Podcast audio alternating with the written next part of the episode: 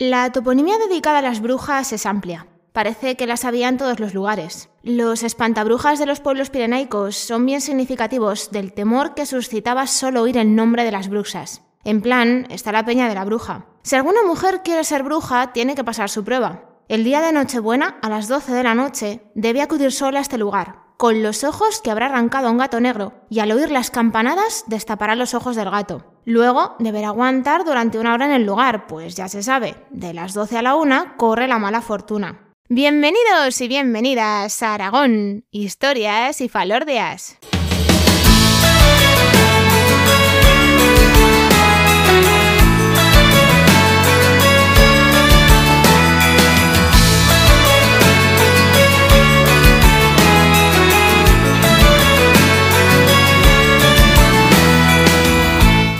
Hola viajeros y viajeras, os habla como siempre María Argota, historiadora y divulgadora cultural. Y aunque parezca mentira, pues ya hemos llegado al último episodio de 2022, que ojo, del 2022, que temporada todavía nos queda bastante por delante. Y pues como no podía ser de otra manera, vamos a hablar de las navidades, que bueno, pues son unas fiestas que solemos relacionar con una serie de tradiciones, con reuniones con familia y con amigos, y hasta con regalos si queréis. Pero aquí a ninguno se os ha pasado por la cabeza que hasta en estas fechas se puede hablar de brujas. Pues ya os digo yo que sí. En este episodio 57 vamos a vivir una Nochebuena muy embrujada.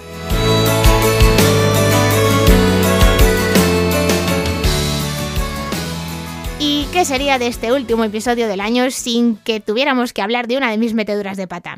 Y como recuerdo aquella victoria, pues se decide hacer un pequeño cambio en el escudo. Y así es como de los lirios se va a pasar a las seis socas que se pueden ver todavía, que es que ya os lo he dicho, que anda que no son escandalosas. En el final del capítulo sobre la leyenda de las socas que salvaron Daroca, pues os acabé soltando esto, me quedé más anchísima que para qué, y bueno, pues como me suele pasar siempre, cuando ya tenía todo editado y ya no había vuelta atrás, pues es cuando me di cuenta de que había metido la pata por enésima vez. Pensad en una cosa y es que para los 15 o 20 minutos de episodio, que es lo que normalmente vosotros escucháis, pues yo me suelo pegar entre 45 minutos y una hora grabando. Al final, pues que se me ha dado un golpe de tos y tengo que parar para beber agua, que se me he equivocado y que lo voy a repetir, que mira, que no me gusta, como he dicho esto, así que lo voy a decir de otra manera. Pues bueno, ¿qué es lo que acaba pasando? Que acabo perdiendo el hilo y hasta que yo ya no escucho el audio definitivo, cuando ya está montado con la música, con los efectos que a veces meto, pues no me doy cuenta de los errores. En el escudo de Daroca, las ocas no sustituyen a los lirios, que es lo que yo solté al final del episodio anterior. Lo que pasa con ellas es que se ganan un lugar de honor después de todo ese escándalo que van a armar y que va a permitir que el pueblo se acabe salvando del ataque musulmán. Lo que sí que sustituye a esos cinco lirios que os conté ya que se piensa que podrían representar la riqueza de la huerta de Daroca van a ser los corporales, de los que os hablé pero largo y tendido en el episodio 25. Y bueno, hecha esta última corrección del año 2022, que seguro que no va a ser la última de la temporada, pues hablemos de brujas.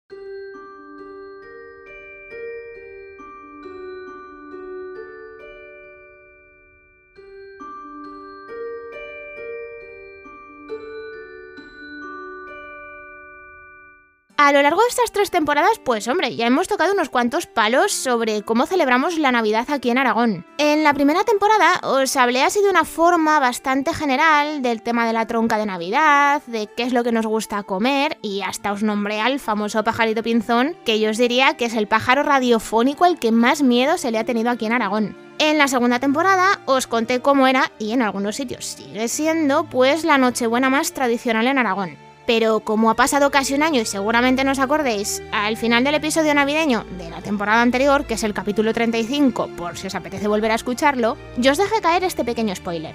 Pero hasta en Nochebuena había que tener cuidado cuando se salía a la calle y no lo digo precisamente por el tema de los ladrones.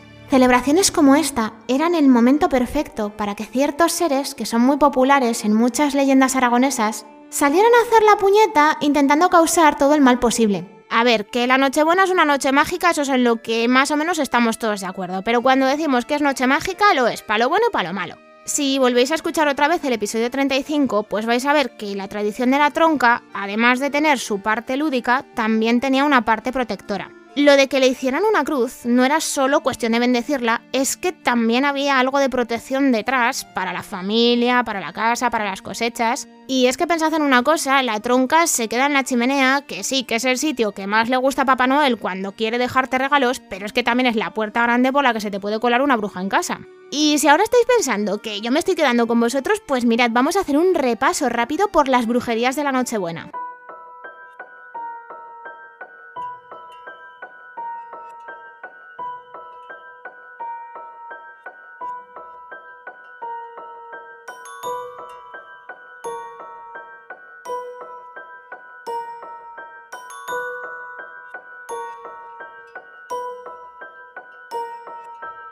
Ya os lo he dicho antes, de las 12 a la 1 anda la mala fortuna, que traducido eso quiere decir que de las 12 de la noche a la 1 de la mañana los poderes de las brujas están en ese momento a tope. Casa en la que no ardía una tronca en la chimenea, en la que no habían hecho la señal de la cruz para bendecir la tronca o las brasas, o en la que hasta no habían dejado unas tenazas abiertas en forma de cruz en la chimenea. Bueno, pues casa con todas las papeletas para que se te colara una bruja.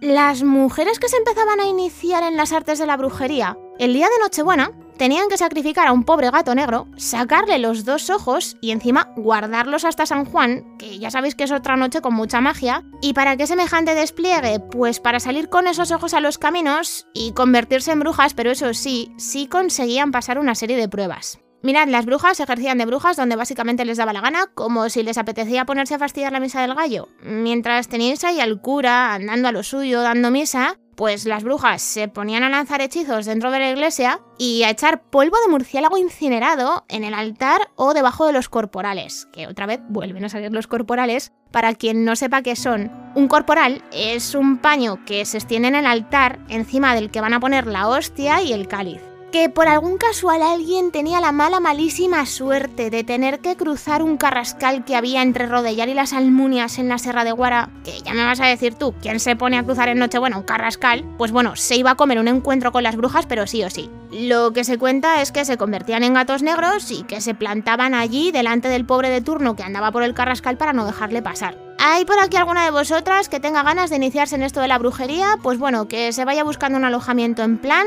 y en Nochebuena que se calce unas buenas botas y se suba a las 12 de la noche a la Peña de la Bruja. Pero eso sí, no va a ir con compañía, tendrá que ir solita y además con los ojos que antes le haya arrancado a un pobre gato negro, pero además bien envueltos. Cuando llega a la peña, pues que los destape a las 12 de la noche y ya después se tiene que quedar allí una horita aguantando al fresco. Eso sí, si lo consigue, bruja con matrícula de honor. Y bueno, ¿qué os voy a decir del Turbón? Que además de ser una de nuestras montañas más mágicas, es por supuestísimo el centro de reunión de las brujas de la Ribagorza durante todo el año. En Nochebuena, mientras unos se quedaban en casita celebrando con la familia, pues ellas se marchaban a hacer aquelarres en los que se ponían a invocar al diablo y de paso pues ya se ponían a mandar tormentas para fastidiar al personal de la comarca. Que es que ya os lo he dicho, que no me estaba quedando con vosotros cuando antes os he comentado que la Nochebuena y las brujas no se contradicen tanto como pueda parecer. Y eso que todavía no hemos hablado de lo que pasó una Nochebuena en una casa del Pirineo.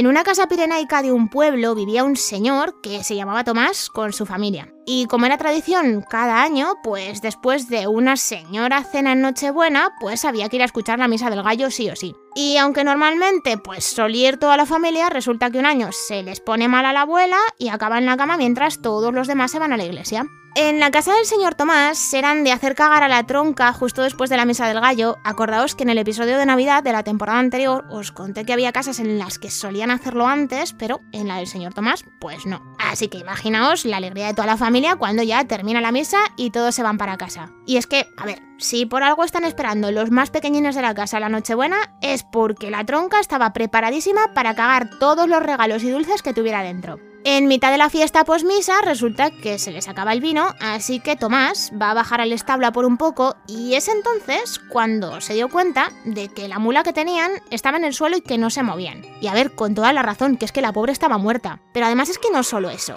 porque al verla más de cerca se va a encontrar con que tiene unos arañazos bastante extraños en el cuello, que estaba muy claro que se los había hecho lo que quiera que fuese que se había colado en el establo esa noche y que la había matado. Obviamente, después de encontrar muerta a la mula, pues ya os podéis imaginar que la Nochebuena se acaba bien pronto, porque es que, a ver, pensad que para una familia como esta, que como otras muchísimas, pues trabajaba y vivía del campo, perder a un animal así era muy duro. Y ya no es solo porque les ayudara y le tuvieran cariño, es que tenías que comprar un animal nuevo y eso significaba gastar muchísimo dinero. Es que menuda forma de acabar el año. Pero es que había algo más, porque ¿qué clase de animal se puede colar en un establo y matar a una mula a base de arañazos en el cuello? Eso fue un tema de conversación durante meses, pero bueno, el tiempo fue pasando, llegó un animal nuevo al establo y todos se acabaron olvidando del asunto. Los meses van a ir pasando, van a llegar los fríos y va a tocar ir a buscar ese tronco que se acabará convirtiendo en la tronca de Navidad de ese año. Llegó por fin la Nochebuena, otra de esas cenitas para enmarcar y como familia de costumbres que eran, se van a poner las mejores ropas que tenían y otra vez para la misa del gallo. Pero pobrecilla la abuela, la mujer llevaba un tiempo que se encontraba mal, así que se volvió a quedar en casa, esta vez bien metidica en la cama esperando a que volviesen los demás.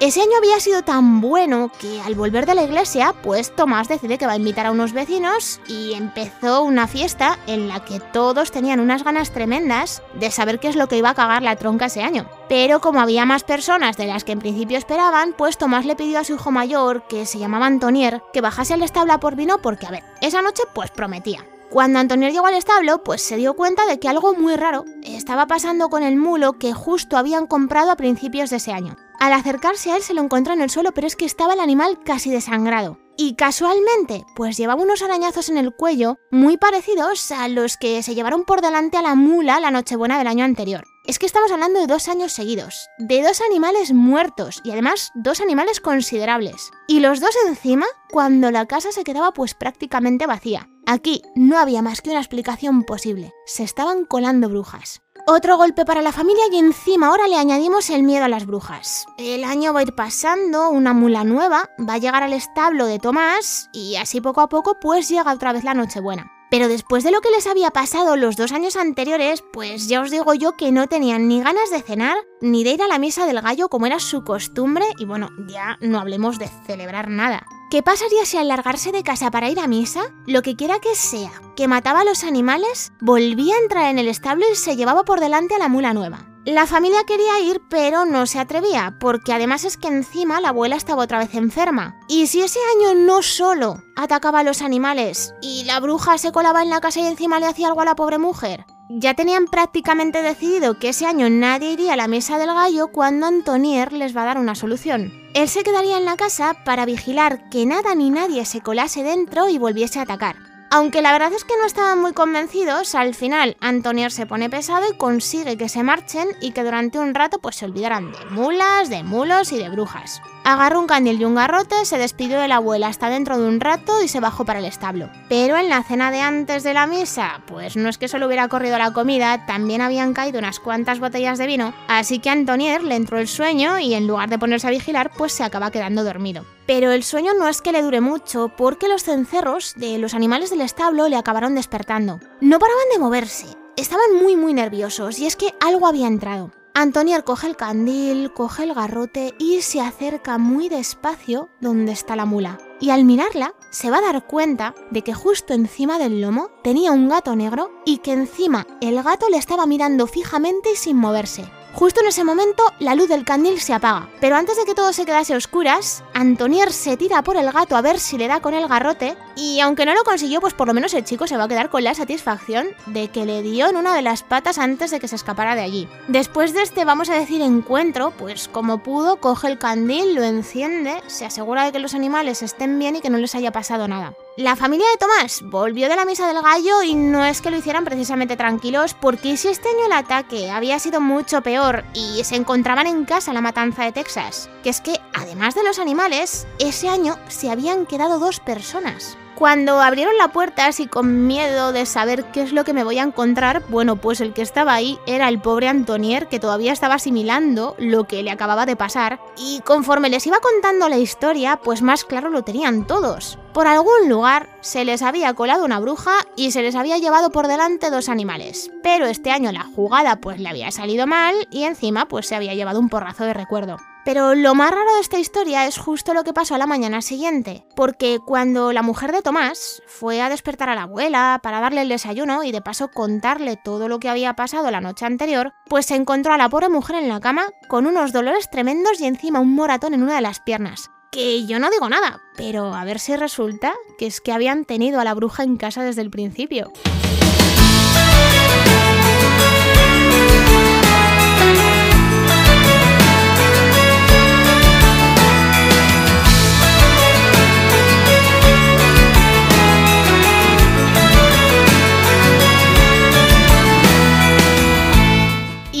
Aquí el episodio navideño de esta temporada. Si antes de escucharlo pensabais que las brujas se quedaban tranquilitas durante las navidades, ya podéis ver que no, estas no paran en ningún momento del año. Bueno, en fin, que muchísimas gracias por haberme aguantado durante todo este 2022. Yo de verdad que os agradezco de corazón que me sigáis acompañando un año más en esta aventura a través de la radio, a través de las redes sociales. Llamadme pesada porque ya sé que me repito muchísimas veces, pero es que sois vosotros y vosotras los que hacéis que yo siga aquí hablándoos de Aragón. Yo espero de verdad que paséis muy buenas fiestas, tanto si sois de celebrarlas como si sois un poquito más grinch, que disfrutéis de las vacaciones si es que las tenéis y que no os canséis si os toca trabajar. Pero yo sobre todo, lo que espero es que 2023 sea un año estupendísimo para todos y que os traiga todo, todo lo mejor.